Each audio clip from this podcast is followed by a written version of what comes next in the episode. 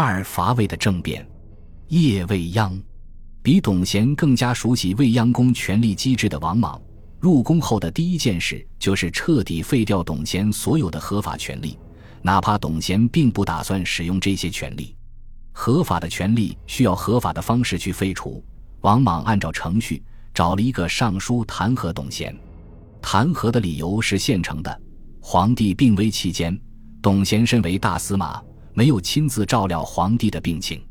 换言之，皇帝因病宴驾，董贤负有领导责任。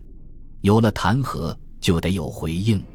王政君下令禁止董贤出入未央宫司马门，司马门是未央宫四面的门，这意味着董贤被剥夺了出入未央宫的权限，他那领尚书事的差事也就失效了。与此同时，王政君还为王莽做了更充分的准备，主发兵符节，百官奏事，中黄门。七门兵皆属莽，他让王莽接管了董贤大司马卫将军的职权，把持了兵权，代表未央宫接受百官奏事之权，未央宫内的安保权。那些在内外朝担任大小职务的董氏族人也一并被罢免驱逐。至此，董贤掌握的政治资源只剩下一个于事无补的高安侯和空有头衔的大司马。他本来只是一只猫，不是老虎。现在猫指甲也被拔了个精光，董贤不知所措，意却免官，图显谢，脱去冠冕和鞋子，在王政君面前光脚求饶。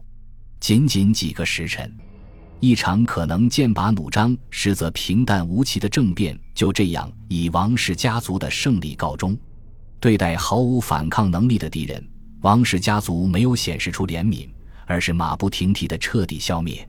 这不仅是政治行为的惯性，也因为王氏家族对刘歆实在恨之入骨。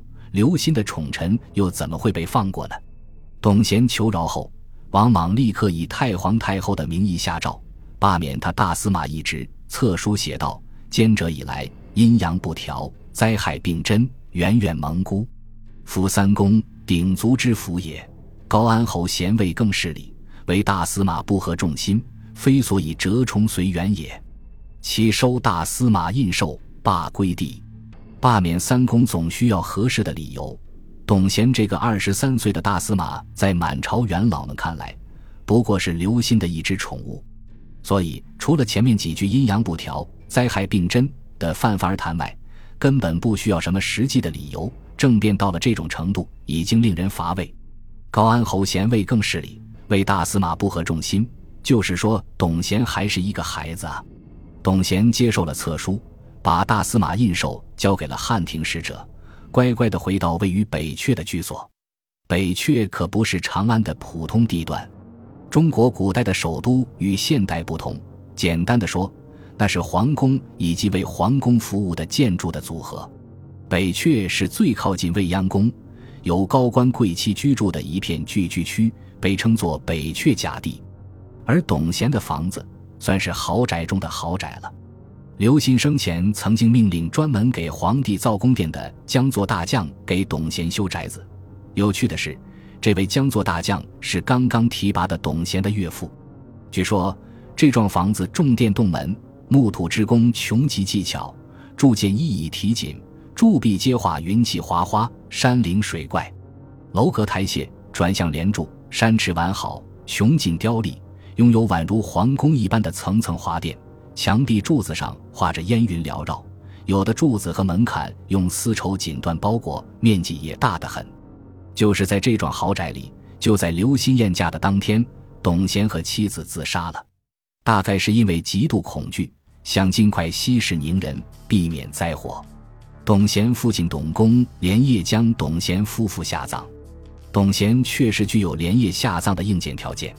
因为刘歆早就在自己的地陵旁边给董贤挖好了陪葬墓，当然，这坟墓也与北阙的豪宅一样奢华，钢柏题凑，外围角道，周圆数里，门阙福祀甚盛，竟然使用诸侯王以上才会使用的黄长题凑，而且盘桓数里，地上建筑也很庞大。但王莽连死人都不放过，王莽显示出他性格中细致又多疑的一面，怀疑董贤诈死。还没有正式职务，只是作为皇帝后事主持人的王莽，立刻派人挖开董贤的坟墓，看埋进去的是不是本人。确认无误后，王莽这才向名义上的政府首脑大司徒孔光报告发掘结果，倒是让后人一窥董贤坟墓的奢华，以沙画官四十之色，左苍龙，右白虎，上铸金银日月，羽衣朱璧以冠，至尊无以加。至尊无以加，再次显示出刘歆对董贤成为继承人的寄托。可惜，这种寄托连地下也无法实现了。董贤的尸体被剥光衣服，草草埋在监狱里。父亲董公、弟弟董宽信等人全部流放到合浦。当时的合浦靠海，在西汉是遥远的边境。董贤的家人被流放那几天，长安的平民们纷纷聚集到董贤的豪宅，一边假装哭泣，一边趁乱盗取财物。为什么？只看一个数据就知：董贤的家产被朝廷变卖了四十三亿钱。董氏家族自此从长安的舞台上消失了。此后不久，董贤从前照顾过的一个大司马府的小吏，名叫朱许，从大司马府主动辞职，自费购买棺木衣服，到监狱里挖出董贤的尸体，穿衣入棺埋葬。这在当时并不是罕见之举。